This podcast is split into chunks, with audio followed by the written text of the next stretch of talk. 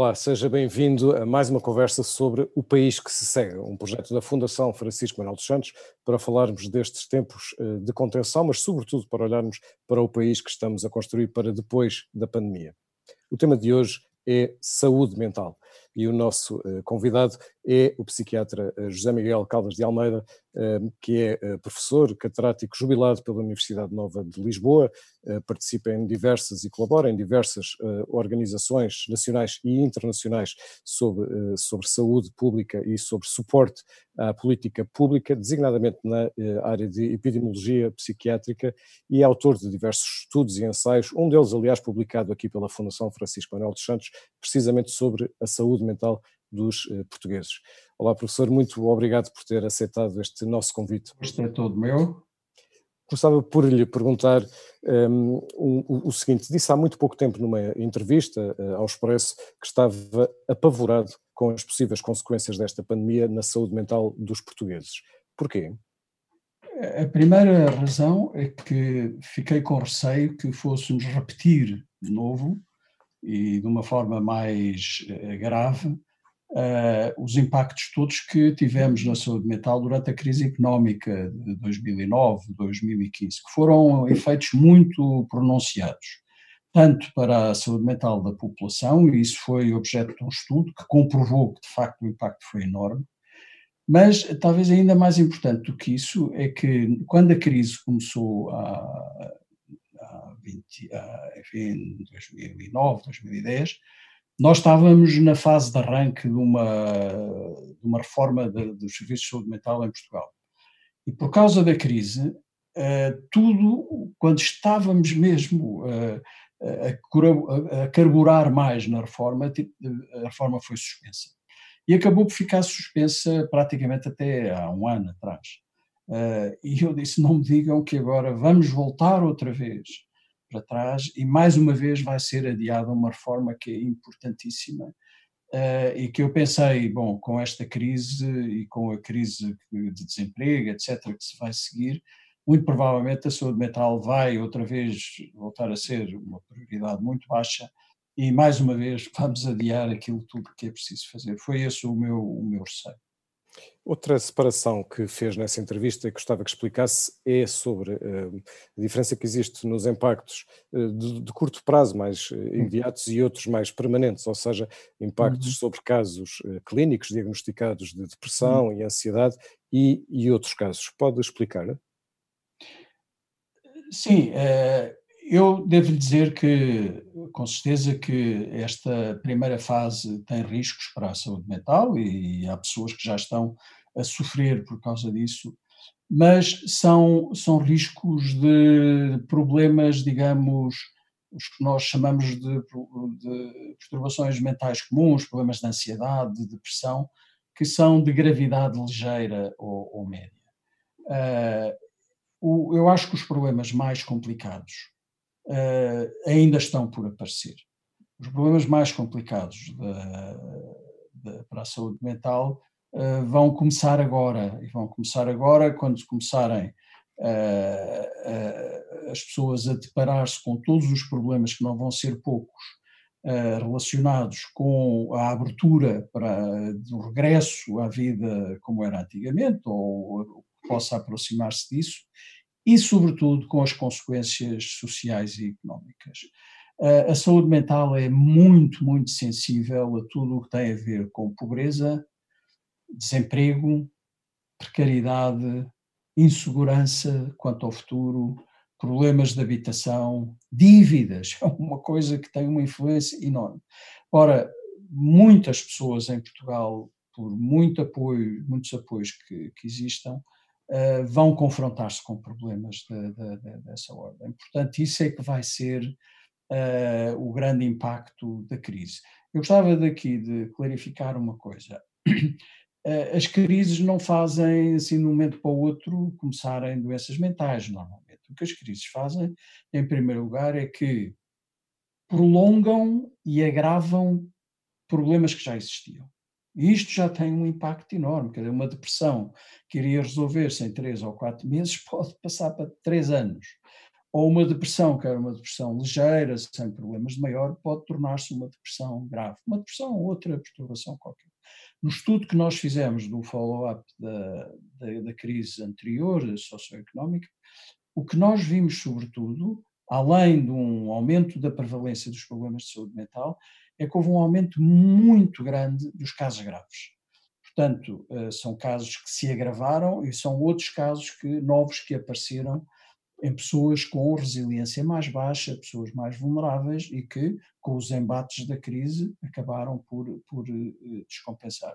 Portanto, eh, eu acho que, enquanto nós até agora tivemos que nos debater, sobretudo, com a necessidade de prevenção destas perturbações mais ligeiras e mais moderadas e com a adaptação das pessoas ao confinamento, quando começar a apertar os efeitos da crise económica, aqui, claro que, que é preciso pensar que as coisas poderão ser muito diferentes conforme existam ou não mecanismos que ajudem a mitigar estes efeitos. Eu acho, pelo que eu tenho visto, que neste momento há uma, enfim, uma preparação e, uma, e um, estado de espírito muito mais favorável para que perceber a importância destes problemas e já foram tomadas muitas medidas que vão ajudar as pessoas a, a ultrapassar estas dificuldades que vão, vão passar. De qualquer maneira, nós vamos ter aqui o desafio de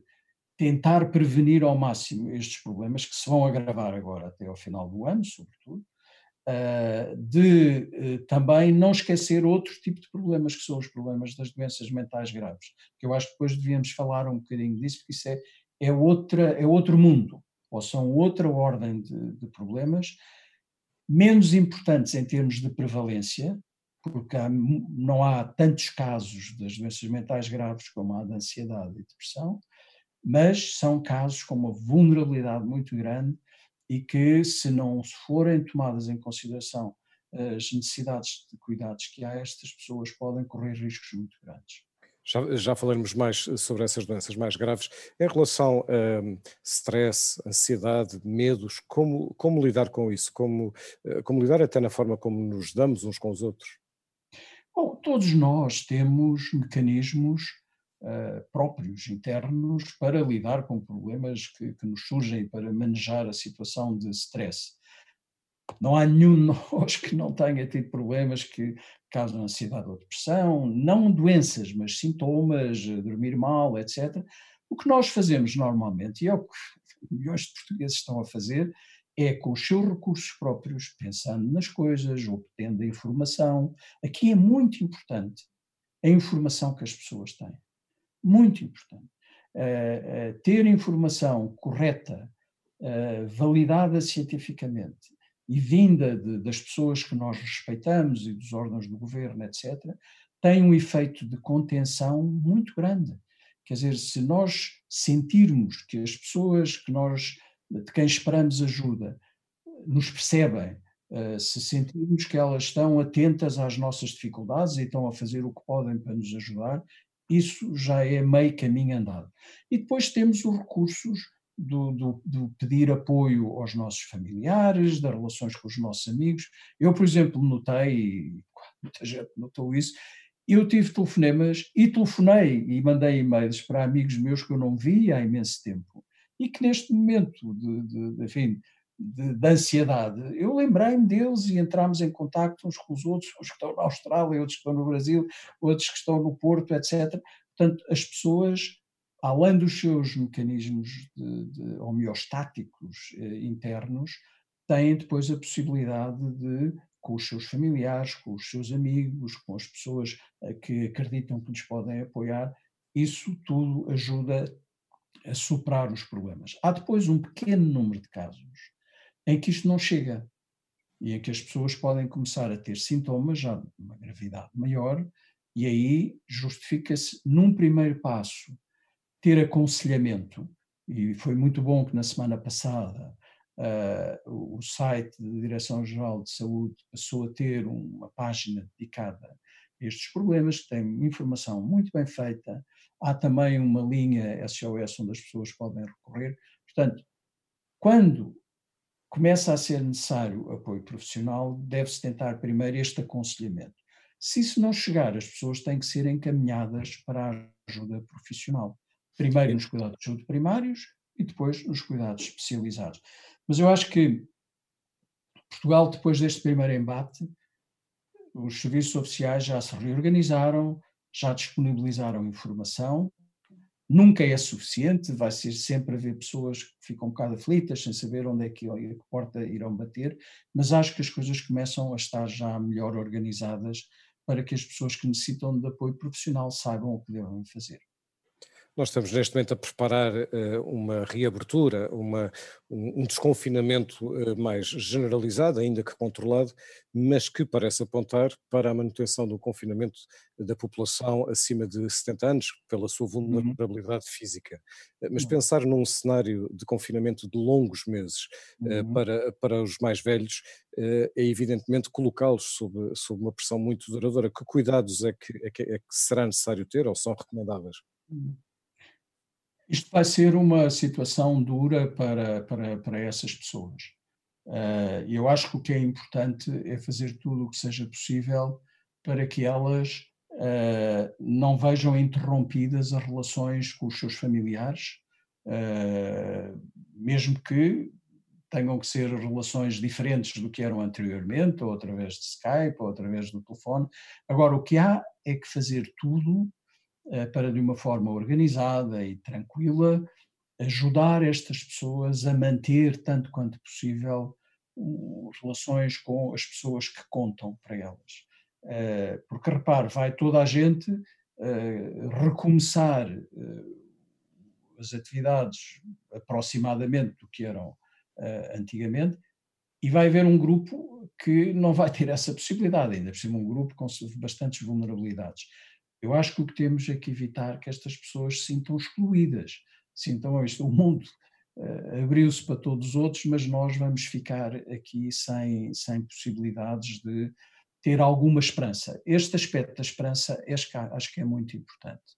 Para algumas pessoas acima dos 70 anos, e eu, embora ainda me custe perceber isso, eu pertenço a esse grupo, um do, do, das questões que se põem é para aquelas que ainda têm projetos e têm interesses a nível profissional, é subitamente pensar: bom, eu tenho um horizonte temporal em que organizei umas coisas para fazer ainda isto e aquilo, escrever isto, escrever aquilo, organizar esta conferência, etc. Uh, eh, será que, que, isto ainda vai ser possível? Quer dizer, se isto dura muito tempo, como é que será que eu ainda posso fazer qualquer coisa? Portanto, este, este aspecto de, de ter alguma esperança em relação ao futuro é muito importante, porque todas as pessoas, no fundo, vivem sempre em função de ter ainda esperança em fazer qualquer coisa, nem que seja uma coisa pequena. Eu acho que os serviços e a organização da nossa máquina social devia estar atenta a esta necessidade das pessoas manter relações com, com familiares e outros, uh, ter também alguma preocupação em manter atividades ocupacionais, quer dizer, não ter que as pessoas não fiquem a olhar para o teto o tempo todo, uh, e até dar possibilidades às pessoas que tenham que estar em confinamento de poderem usar este tempo de uma forma o mais interessante e produtiva possível. Outra, outra hum, observação que fazemos, pelo menos no dia em, eh, em que estamos, é que 40% dos óbitos são de pessoas que estavam em lares. Um, isto trouxe uma, uma realidade que nós não conhecíamos, surpreendeu-o a si, uh, e, e, enfim, o que é que isto recomenda do ponto de vista de políticas públicas? Uhum.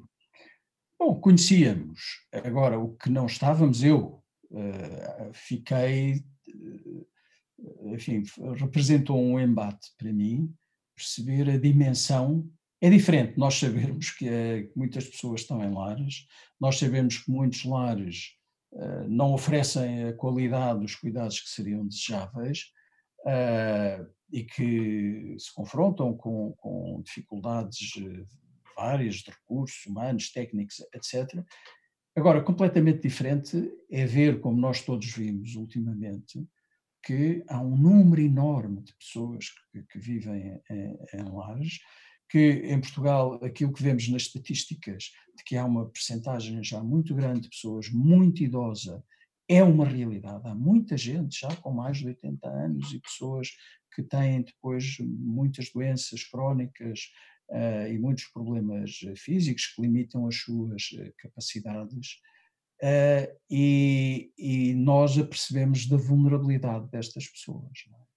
Uh, vulnerabilidade porque, como vimos, não estávamos preparados para protegê-las suficientemente, não estávamos preparados para termos Uh, por exemplo, a capacidade de, de, evitar que levassem o vírus para dentro do, do, dos lares e para dar respostas uh, mais, mais rápidas.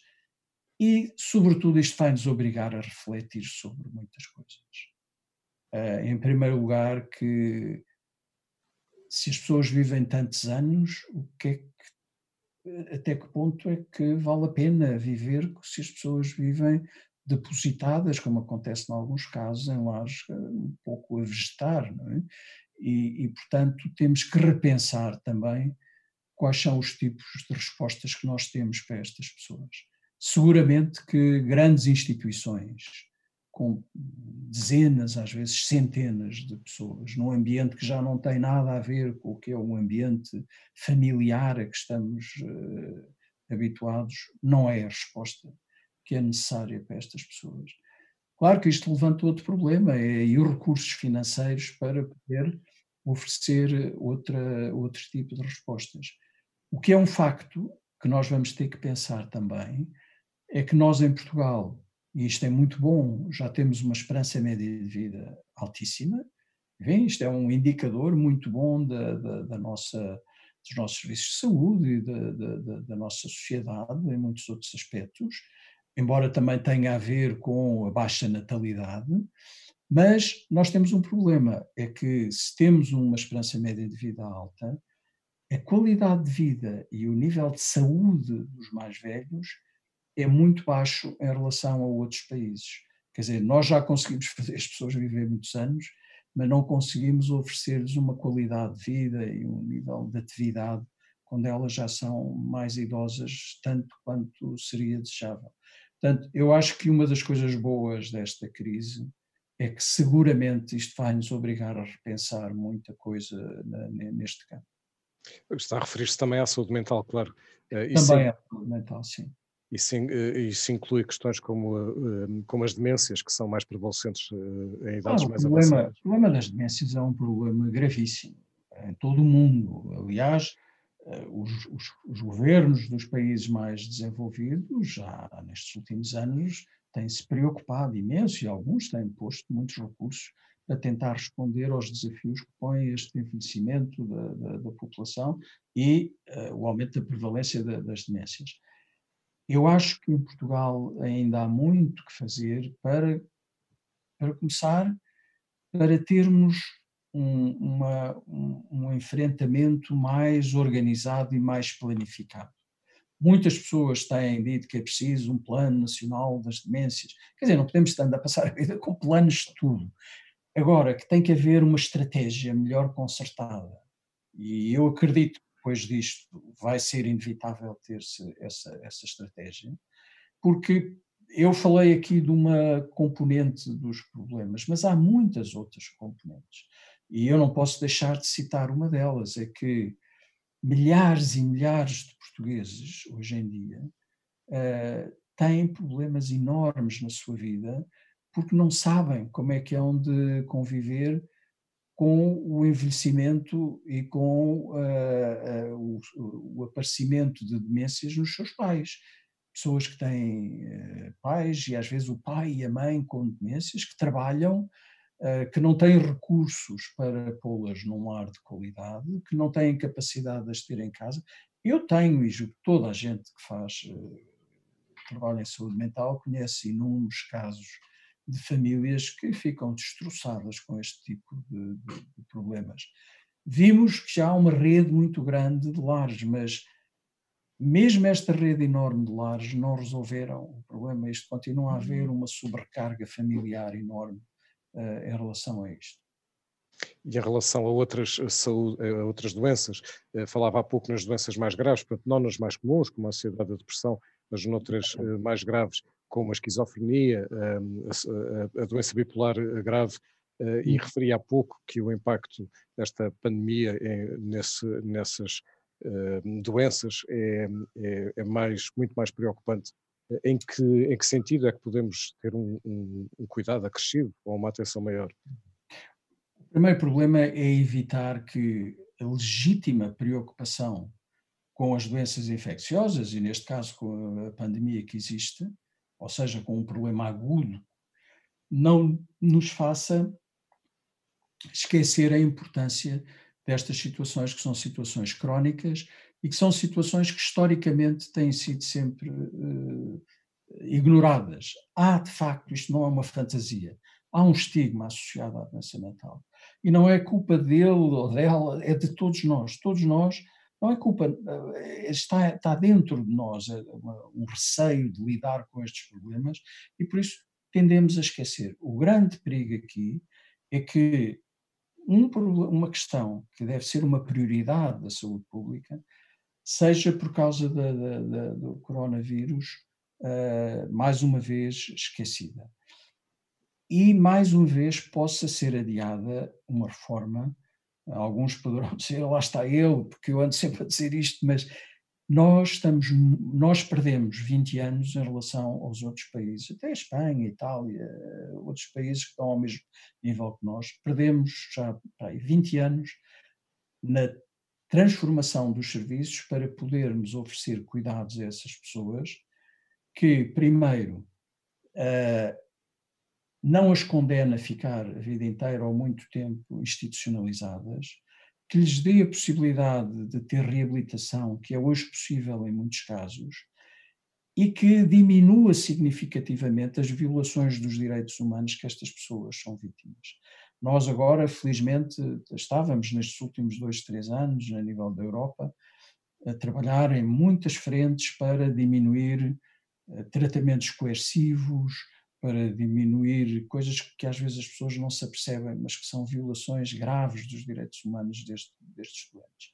Para isso, é preciso, não, não, não é o momento de falar disso, mas é preciso desenvolver tipos de serviços que nós já devíamos ter desenvolvido há uns anos, que são equipas mais próximas das pessoas, uh, na comunidade, que façam ligação com as famílias, que façam ligação com os cuidados sociais.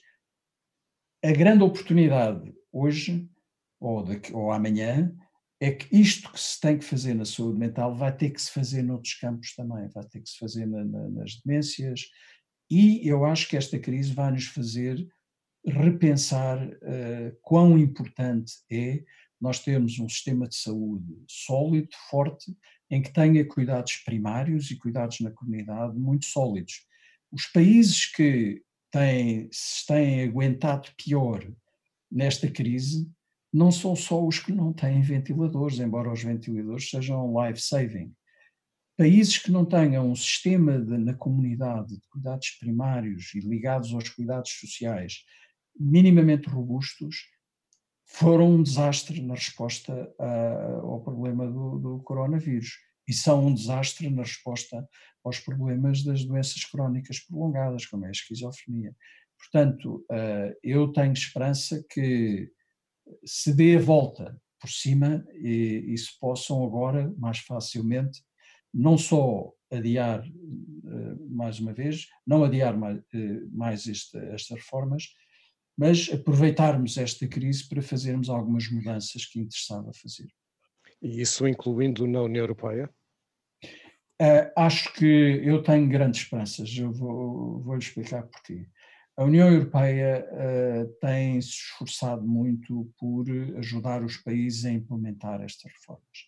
Inclusivamente, o Conselho da, da Europa uh, pediu um, uma ação conjunta que eu, meio por acaso, tive o gosto de coordenar, que foi uma joint action em, em saúde mental, que foi entre 2013 e 2016, que tinha como objetivo justamente ajudar os países da, da União Europeia a implementar estas mudanças. O problema é que, como a saúde é uma competência dos países. A Comissão Europeia até agora não se pode meter nisso, não se podia meter nisso. Nós só podíamos fazer recomendações ou dizer tem aqui umas boas práticas, porque é que não vai? Podíamos fazer uh, formação, capacitação, etc.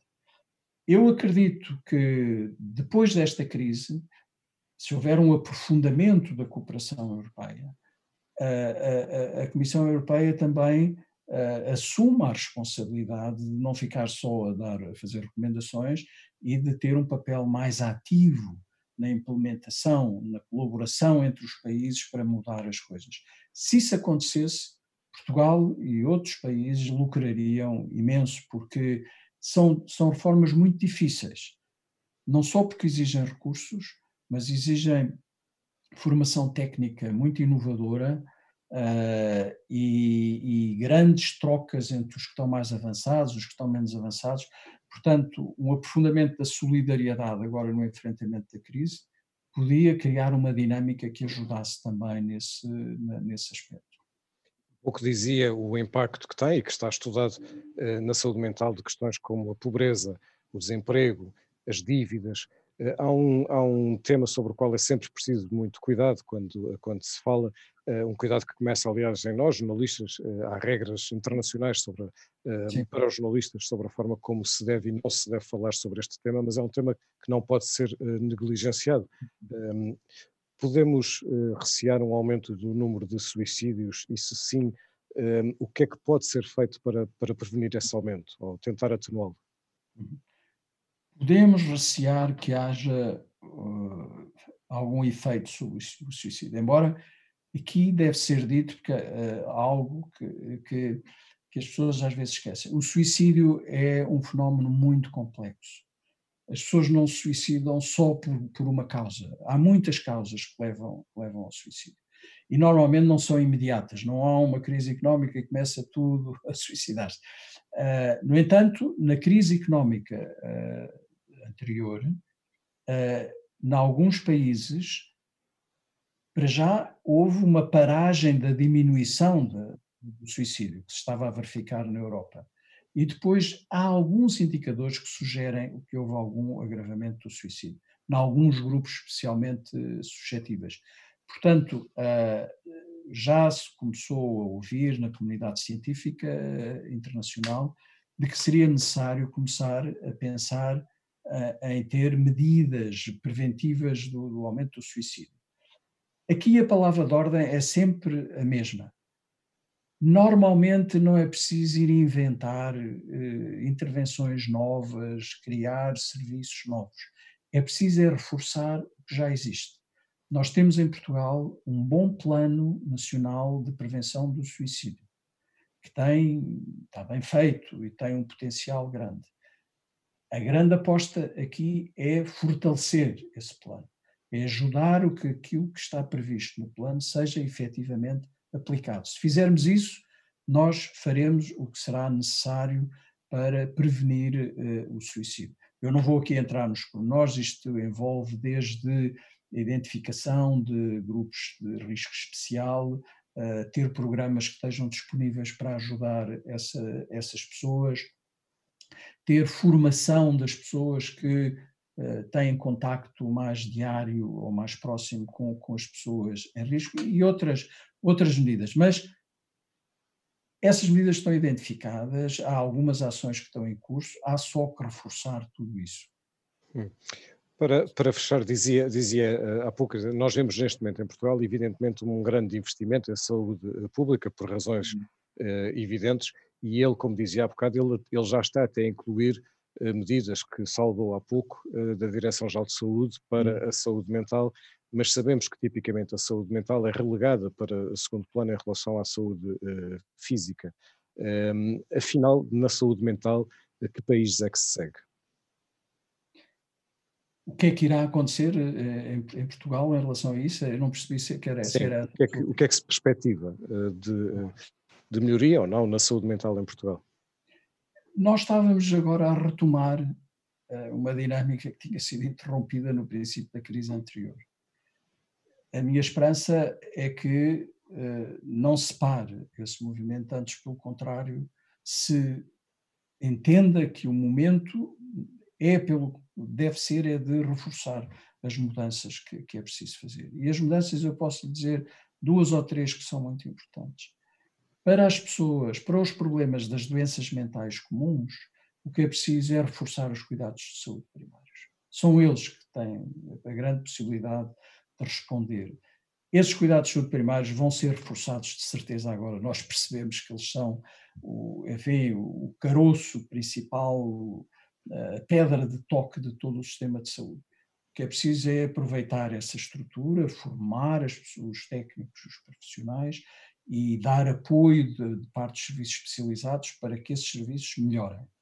Depois, em relação aos problemas eh, mentais mais graves, o que é preciso é fazer uma coisa que nós andamos há décadas e não conseguimos fazer, que é ter em todos os lugares equipas comunitárias, equipas multidisciplinares especializadas, não são equipas de terceira ordem, são equipas muito sofisticadas tecnicamente, mas que em vez de estarem fechadas nos hospitais a olhar para as camas, que não é o mais importante na saúde mental, estejam a olhar para as pessoas e olhar para as famílias e olhar para os agentes da comunidade e para os médicos de família, para os psicólogos que trabalham no, nos centros de saúde e dinamizarem as respostas o mais próximo possível das pessoas.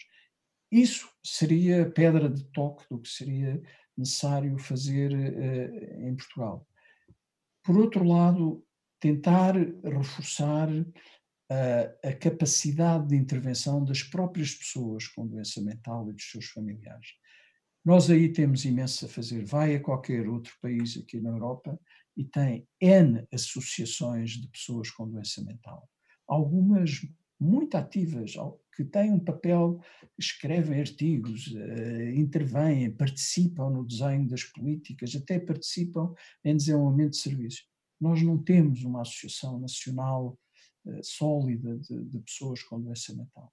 Nós precisamos de dar a voz a muitas pessoas e não é por acaso que em Portugal há poucas pessoas com doença mental que aparecem publicamente a, a falar, há muitos poucos familiares, há muito poucos champions, campeões, não é?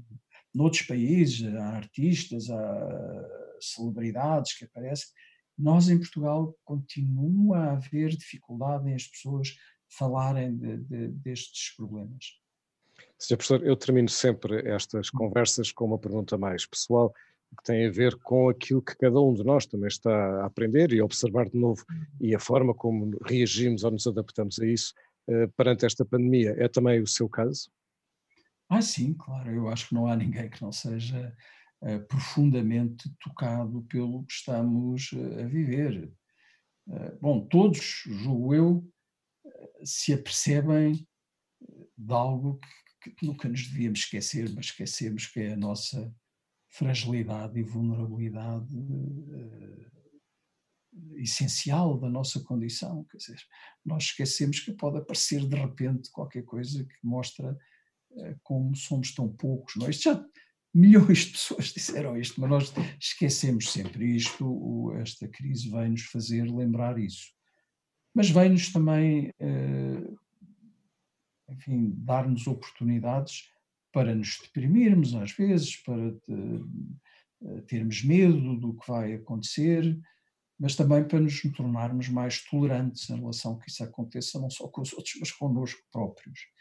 E penso que uma coisa uh, boa que, que eu senti, que eu acho que toda a gente sentiu, é como muitas vezes andamos aí a correr estupidamente para fazer coisas que não valem um caracol, não é? Uh, esquecemos de coisas que são muito mais importantes, que, que nós, uh, enfim, também pela dinâmica da nossa sociedade, às vezes somos levados a esquecer. E a coisa boa é que agora eu vejo toda a gente tem grupos no WhatsApp, que comunicam pela família. Eh, eu falo todos os dias com filhos que tenho espalhados pelo mundo fora. Quer dizer, eh, redescobrimos coisas, valores e patrimónios relacionais eh, que desvalorizamos.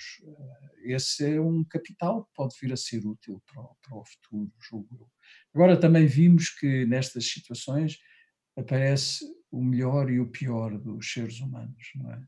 E eu não posso deixar de dizer que fico às vezes também muito angustiado quando vejo que o mundo está.